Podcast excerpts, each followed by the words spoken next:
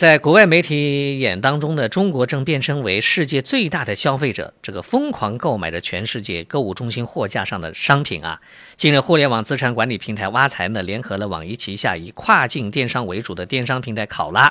联合发布了海淘族信用数据的脸谱报告，对海淘购物行为呢进行了深度的剖析。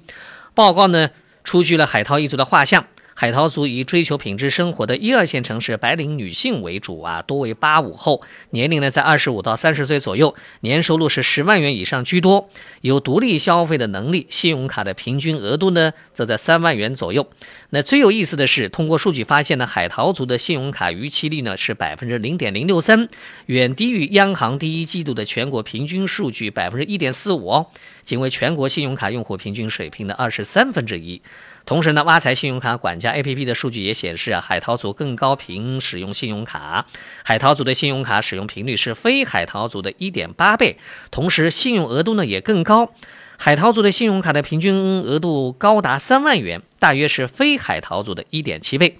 因此呢，挖财信用卡的业务负责人金冲锋表示啊，未来信用将更加值钱，在一个人的财富版图当中占据越来越重要的地位。那海淘族的信用消费特点显示，这一群体呢对信用的建立和维护有着比较好的认知啊，在未来的信用社会当中，他的财富增长和自我发展呢将更加的有利。